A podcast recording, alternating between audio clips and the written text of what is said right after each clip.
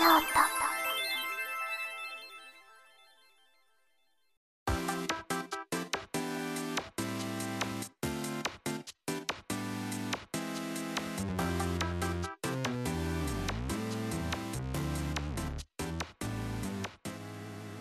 この番組は、マキノートでボイスドラマの制作、配信をしている私、マキノが、ボイスドラマと関係のある話や、全く関係のない話をしたりする、ごちゃ混ぜ雑談ラジオです。皆さんこんにちは。ボイスノート第19回目始まりました。パーソナリティのマキノです。今回は、めっちゃ久しぶりにお一人様ラジオです。ですので、準レギュラーのおっと間違えるところだったえっ、ー、とレギュラーみたいな準レギュラーの笹村祐介くんと黒月亮ちゃんはお休みですまあもともと一人でやってたんですけどなんつうか多分半年以上ずっと一人じゃなかったと思うんで 急にねたまには一人でやるかと思ってうん思い立ったはいいんですけどなかなかに緊張しますね まあこううん、まあでも大丈夫、大丈夫、私はできる。うん、牧野できる子。それでは、今回の第19回ボイスノートの流れをサクッと説明していきます。オープニングの後は CM を挟みまして、メッセージ紹介のコーナーです。今回、一人ラジオ久しぶりなんでメッセージお願いしますって、ね、こまめにちょっと宣伝したんですけど、ありがたいことに今回もメッセージいただきましたので紹介していきます。そしてその後のコーナー、今回は4月の牧野。まあ、早い話、4月私何してたんだっていうコーナーなんですけど、あの、小学校の時にあったと思うんですけど、先生、あのねっていう、あれです。そう、大人になった牧野さんの4月の動向どうなんでしたかっていうのを聞いてください。結構ね、いろいろイベントごとがあったんで、それを振り返っていこうかなとで4月の牧野の後はエンディングといういつもの流れになっています今回久しぶりのお一人様ラジオどうぞお付き合いよろしくお願いしますこの番組はマキノートの提供でお送りします。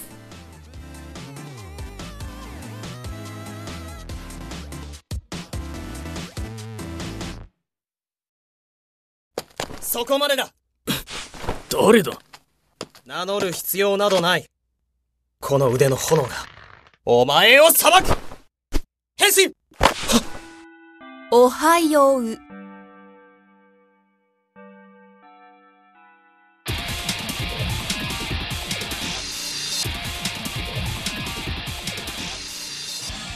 12秒。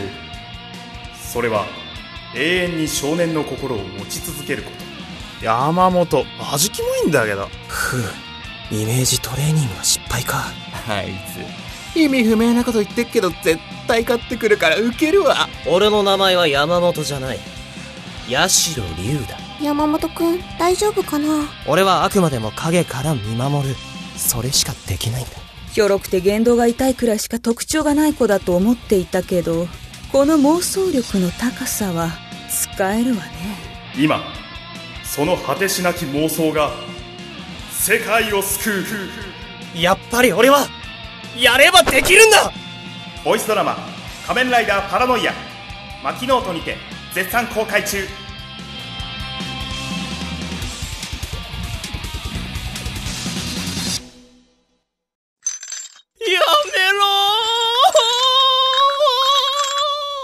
だからなんで嬉しそうなんだ？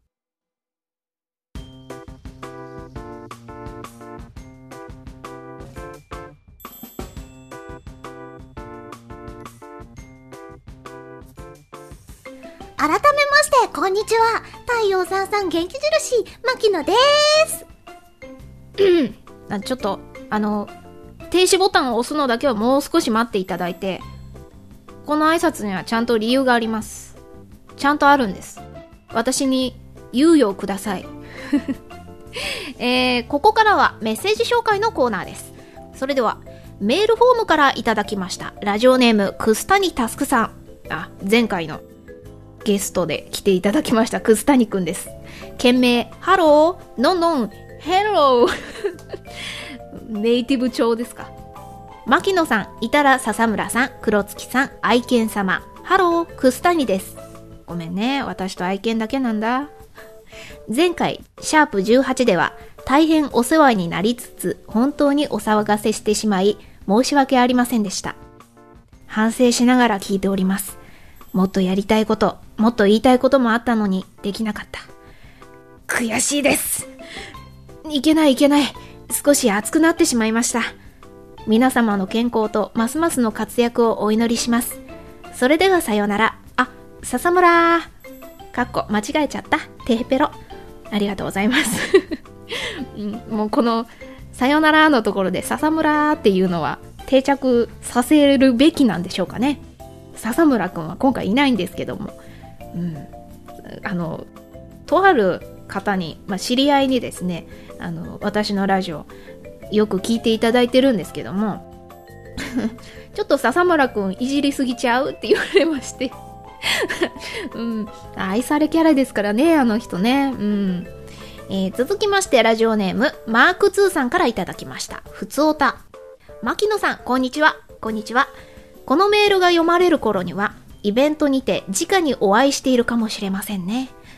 それはさておき、牧野さんはじめ、リスナーの方々は、このゴールデンウィークをどう過ごされましたか？うん。僕はどう過ごしてよいかわからず、なんか行動してないと落ち着かない、と、長い散歩や筋トレなど、運動ばかりしておりました。そして案の定疲れ切って途中で体調を崩しかけてメンタルがやられておりました。せっかくの休日が負担になるってなぜ？そういう日常の悩みがあると通っているアトリエで聞いてくれる先生がいるのですが、そりゃ軽いワーカーホリックだね、と言われてしまいました。あくまで趣味の延長で始めたゲーム制作に気を傾けすぎるあまり、休日の安心感が崩れかかっているそうです。アトリエで久々にパソコンに向かうとようやく落ち着く自分にびっくり。労働じゃないのにワーカーホリックってどういうこと？なんか損してる気分皆さんは貴重な休日、有意義に過ごしてくださいね。ちょっと痩せて筋肉がついたので、運動しまくったのも無駄ではないと思うことにします。ゲーム制作もほどほどにします。完成すればまたブログなどに載せますね。ではでは、ありがとうございます。ゆっくり休んでくださいね。そしてメールでもいただきました。ラジオネーム、純銀の炎、ブラックムーンさん。なんてかっこいいんだ。はじめまして。はじめまして。ふ、うん。ふわははは。うわー低い声出したい。カッカみたいな声出したいな。ふははははは。我が輩は純銀の炎ブラックムーンである。なぜこんなことになったのかというと、ツイッターの診断で、アニメキャラ化してみたと、二つ名を授けようみたいなやつをやったら、こんな結果になったからです。あー、診断メーカーね、ありますね。うんうん。そして改めてラジオを聞くと、大変やかましいですね。あ、前回のラジオかな？移動中に聞いてたら、思わずにやけて不審者になっちゃいますね。かっこ、チョコレートインザチョコレートとか。このチョコレートインザチョコレートって前々回とかのラジオの笹村くんの発言なんですけど、すごいですね。やっぱり彼は何かを持っている。そして、本当に収録中も収録外も同じテンションで、今回の牧野さんの一人ラジオがどうなるのか楽しみで仕方ありません。そして、せっかくなので、自己紹介の名前を、キャッピキャピの新人アイドルかっこ笑いみたいに読んでいただけると私がもだえます。では、今回のラジオも楽しみにしております。ありがとうございます。いただいたメッセージは以上です。皆さん、謎が解けましたね。そうなんです。最初、改めまして、こんにちは、牧野です。のところ、あんな感じだったのは、こういうことなんです。ブラックムーンさんの期待に応えようと頑張ったんですね。決して、急に頭がおかしくなったとか、なんかちょっと勘違いしてんじゃねえかとか、そういうわけではないんです。えーそれでは、えー最初のクスタニタスクさん。前回、クスタニくんね、ゲストで来ていただきまして、本当に賑やかでしたね。えーメッセージで、本当にお騒がせして申し訳ありませんでした。と言いながら、反省しながら聞いていますって言っていながらも、もっとやりたいこともっと言いたいこともあったのにできなかったってあんま反省してないね君。いえ楽しかったですけどね、うん、ただね確かにね騒がし騒がしすぎる。あのめちゃくちゃカットしたんですよ。全部通してだとちょっとやかましすぎてあまりにも。これごっちゃごっちゃなるなと思って本当は全部聞きたいというかあの、まあ、私がね ところ多かったんですけどごめんねって思いながらカットしてなんとかあの長さに収まったんですけどまたよかったらゲストで来てくださいえーそしてマーク2さんいつもありがとうございます。このメールが読まれる頃にはイベントにて直にお会いしているかも。いや、わかんないですよ。イベント前に公開されるかもしれないじゃないですか、ラジオ。頑張って編集してたらの話ですけど。あの、イベント後にラジオ公開されてたらごめんなさい。えーゴールデンウィークどう過ごされましたかと。私は、うーん、実家に日帰りで帰った以外はほとんど家にいましたね実家がリフォームしてもう内装ほとんど変わっちゃって別の家みたいになったんでじゃあ見に行こうと、ええうちの愛犬を連れて帰ったぐらいですね、うん、まああのマーク2さんはねあのなんかしてないとっていうのをそんな感じで感じてらっしゃるかもしれないですけどまあそれはそれでいいじゃないですか。体休めることも大事だけどゲーム制作だって楽しいんだもんって いいじゃんいいじゃないですか。うん。楽しいことならああしんどいなーって思いながらもなんかやってないと落ち着かないだといやそれはできれば横になった方がよろしいかとって思うかも思うんですけども。なのでゲーム制作応援していますので頑張ってください。そしてメールでいただきました純銀の炎ブラックムーンさん。ブラックムーンさんなんか知ってる気がするんですよね。今度ね準レギュラーの黒月亮ちゃんに、うん、この人知ってる？って聞こうかなと思います。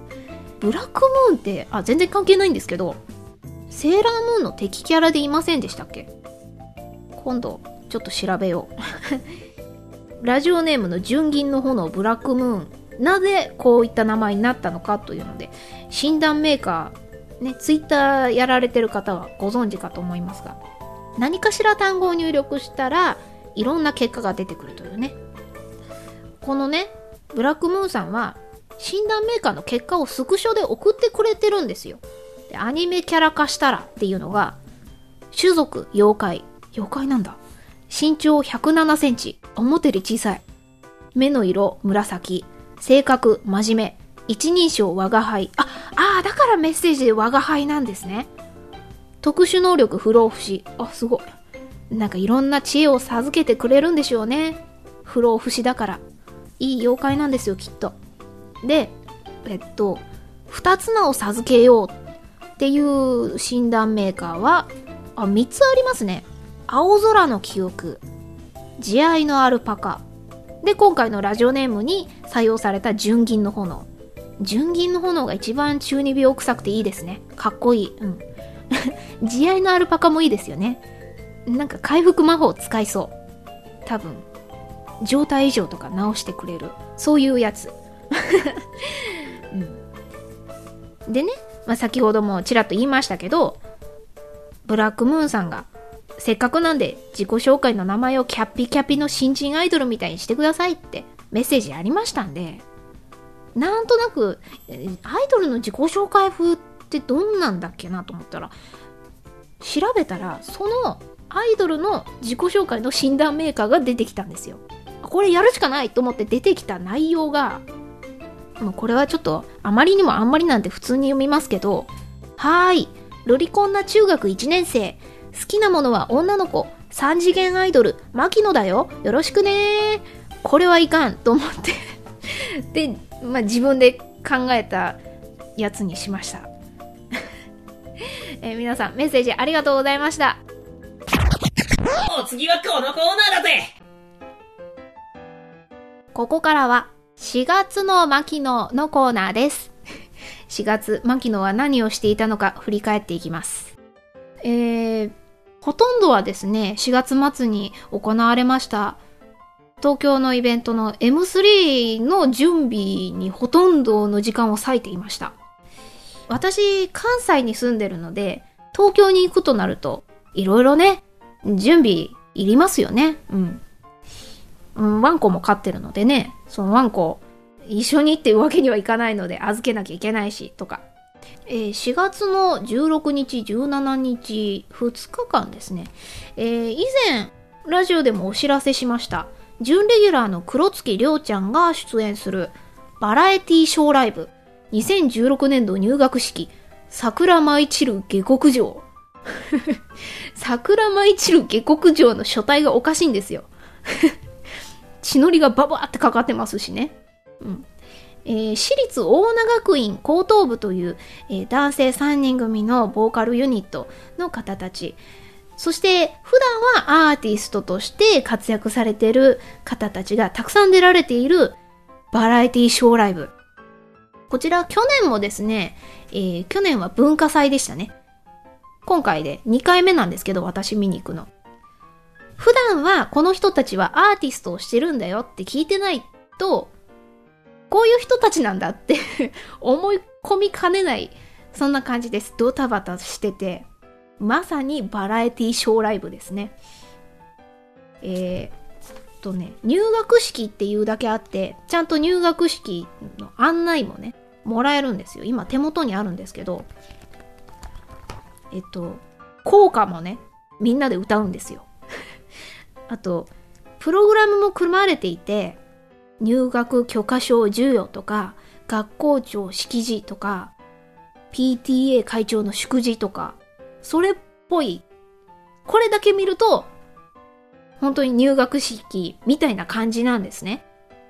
ただ、内容、内容は、入学式っていう感じで、特に学校長式辞が一番、一番荒れてるんじゃないですかね。いい意味で、いい意味で荒れてると思いますね。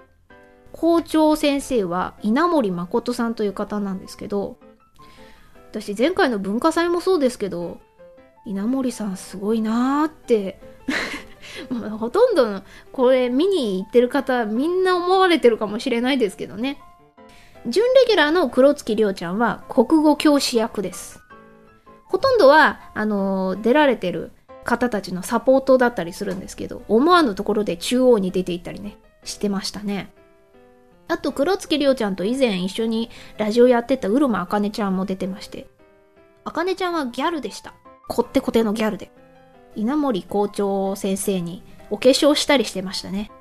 校長先生の挨拶の時に、校長先生はちゃんとその挨拶文を用意してるわけです。ただ、周りがスムーズに読ませてくれないっていう どういうことなんだって思われるかもしれないし、ちょっと想像つかないよと思われるかもしれないので、えー公式サイトをリンク貼らせていただきますので、よかったら見に行ってみてください。ライブの様子とかもそこで見れるようになってるので、イラストもね、可愛いんですよね。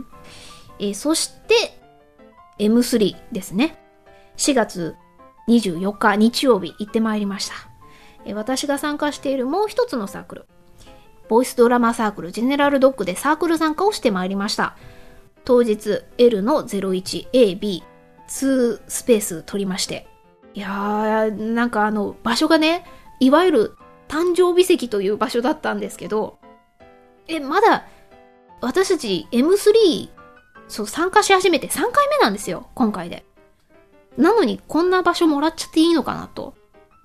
あと、入り口のすぐ近くだったんで、めちゃくちゃ人の流れというか、ものすごくって、一緒に私と、私、牧野と、ジェネラルドッグ代表の犬将軍さんと、あと、役者の笹村祐介くん。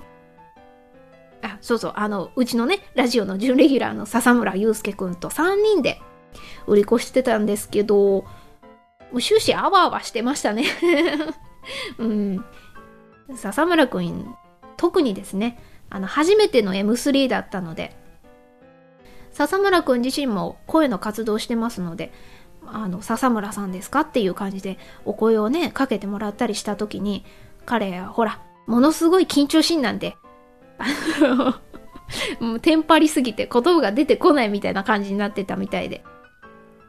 新作ドラマ CD エンダー。こちら新作なんですけど、ブルーアドベンティストという作品の続編でして、皆さん、本当にありがたいことに手に取っていただく方、皆さん、すいません。実はこれ続編でしてって説明すると、あ、じゃあ、どっちもくださいって言ってくださりまして、本当にありがとうございました。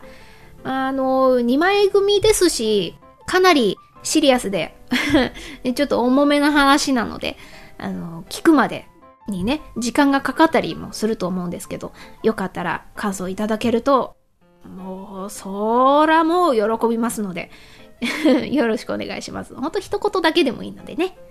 えー、そして、まあサークル参加もしましたけど、自分自身ね、気になったサークルさんとか、一通り回って、ドラマ CD も買いまして、あ、そうそう。それとは別にですね、あの、はるさん。いつもラジオでお世話になってます。同じくネットラジオやられてる、ネットラジオ音亀のはるさんが、多分、イベントを開始してすぐにジェネラルドッグのスペースに来てくれまして、あれめちゃくちゃびっくりしましたね。しかもはるさん、作品購入者第1号ですよ。お会いできて嬉しかったです もう、なんていうか、声だけで知ってる人に会うと、わ、本物だって、うん、ついつい思っちゃうんですけどね。偽物どこやねんっていう話で。ね、本当にありがとうございます。で、話を戻して 購入した作品、全部はまだ聞けてないんですけど、聞いたお話の中で、あ、これ紹介したいなっていうのがいくつかあったので、えー、許可をいただきました。えー、天郷翔太郎さんという方の個人サークル、ストレイシープさんのあの歌をもう一度という作品。こちら一言で言うなら、ザ・青春っていう感じですね。シリアス要素もあるんですけども、話が進んでいくにあたって、実は主人公にはこういう過去があったとか、うん、ラスト実はとか、まあ、ちょっとネタバレになるんで言えませんけども、重くなりすぎない感じでした。胸キュンがあったりとか、ところどころに笑いどころが散りばめられていたりとか、聞いてて無理がない感じですね。こんな青春を遅れていたらなんてね、ついつい思わずにはいられない、そんな感じでしたね。私、コメディ系のボイスドラマを制作してるので、笑いどころがあると、ついつい反応しちゃうんですけど、ネタバレにならない程度で好きな場面を言っちゃうと、うーんとね、お坊ちゃまがお帰りだ。塩を撒いて差し上げろだったかな。あそこが好きです。これだけ聞くと、どういうことってなるかもしれないんですけど。こちらも公式サイトリンクさせていただきますので、よかったら皆さん、サイトを覗きに行ってみてください。先ほどご紹介しました天狗さんなんですけど、私前々から天狗さんがやられてるラジオで、神崎天狗の都内某所の某アパートからお送りします。こちらのラジオ、こそこそ聞いてまして で、天狗さんがジェネラルドッグのスペースにエンダーを手に取りに来てくださったんですよ。で、名札をしてらっしゃったんで、あ、天狗さんですかって、あの、つい口に出して言っちゃって、ラジオ聞いてますっていうことで。これを機会にね、そういえばフォローしてなかったわと思って、天狗さんと一緒にやられてる、えー、神崎智也さんと、あと、ラジオの公式ツイッターアカウントとフォローしまして。で、あ、これ、ちょっと関係ないんですけど、神崎さんをフォローする時に、本当にフォローボタンをもうちょっとで押そうかなっていう時に、ツイートがピコッと上がってきまして、それが、美味しそうな唐揚げだったんです。あ？って不意の飯テロを食らいまして、オーフってなりながらもフォローボタンを押しまして。あ、そういえばラジオで、なんか神崎さんは飯テロをよくするって言ってたかもしれないと。うん。まあそんな、えー、天狗翔太郎さんと神崎智也さんのラジオもぜひよろしくお願いします。ほんと聞いてて楽しんで、いい声の男性二人の軽快なトークをぜひお楽しみください。そしてもう一枚。回転ラジオさんというサークル。実は以前も別の作品を紹介させていただいたんですけども、えこちらの新作、音声劇白猫。カワセミという主人公の学生さんが、白猫という名前のとても綺麗な顔立ちをした男性を飼うというお話です。まあ、カワセミくんの友人のムクというムクくんが猫はいいぞというところから始まるんですね。はいはいっていう感じで主人公のカワセミくんは最初はまあ、あんま、なんか、うん猫ね、猫より万年筆の方が好きだけど、みたいな。うんかなりドライな感じなんですよ、最初は。ただ、その、猫と聞いていたのに、出会ったのは、白猫という名前の白髪の綺麗な男性。その男性との奇妙な生活から、最後、ネタバレになるので言えませんが、衝撃のラストが待ち、待っています。最初はすごく、ああ、猫なんて飼うんじゃなかったみたいな、だったんですけども、その川蝉くんが、そう、白猫と波長が合っていくことに、いろんな変化を遂げるという。こちらも公式サイトを貼らせていただきますので、ぜひ覗いてみてください。どちらも本当におすすめの作品です。回転ラジオさん、前回も紹介させていただいてね、今回もいいですか？みたいな感じで、ま、またね、私がね、まとまってないね、長ったらしい感想を送りつけてしまったのにもかかわらずですよ。うん、またなんか、まだね、聞いてない作品もたくさんありますし、こうやってラジオ内で紹介できるといいなと思ってるので、次いつかわからないんですけどね、また紹介できたらいいなと思っています。それでは、この後はエンディングです。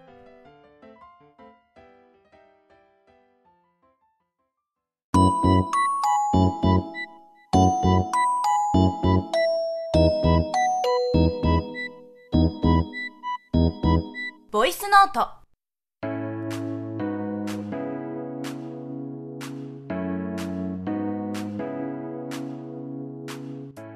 いやー、久しぶりのお一人様だったんで、ちょっと張り切りすぎて、後半声がガラってましたね。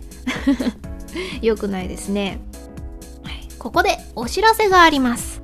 えー私が参加しているもう一つのサークル、ボイスドラマサークルジェネラルドッグが5月15日日曜日に開催される創作オンリーイベント、関西コミティア48にサークル参加をします。M3 が終わって、あまり間がなく、次は関西なんですけどね。え場所は大阪 OMM ビル2階 ABC ホール。ジェネラルドッグのスペースナンバーは O の34。アルファベットの O の34です。ぜひ遊びに来てください。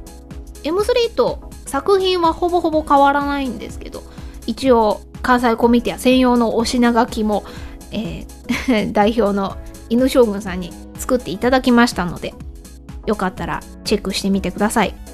えー、ボイスノートでは皆様からのメッセージをお待ちしています。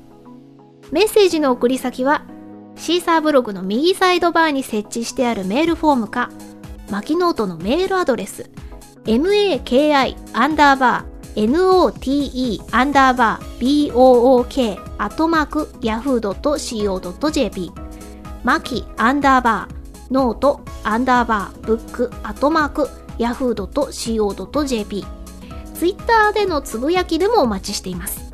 ツイッターでつぶやく場合はハッシュタグをつけてください。ハッシュタグは、シャープボイスノート。シャープボイスはカタカナ、ノートはローマ字です。いずれかの方法でお待ちしています。いつもはラジオ終わってからアフタートーク撮るんですけど、今回は一人だし、いいか。えー次回、20回です。記念すべき20回なんで、うん、まだ何にも考えてないですけどね。次はまた、準レギュラーのりょうちゃんとゆうちゃん、そして私の3人でのラジオになるかと思いますので、またメッセージなどいただければ嬉しいです。それでは、ここまでお聞きいただきましてありがとうございました。お相手は牧野でした。次回、シャープ20ボイスノートでお会いしましょう。この番組は、牧ノートの提供でお送りしました。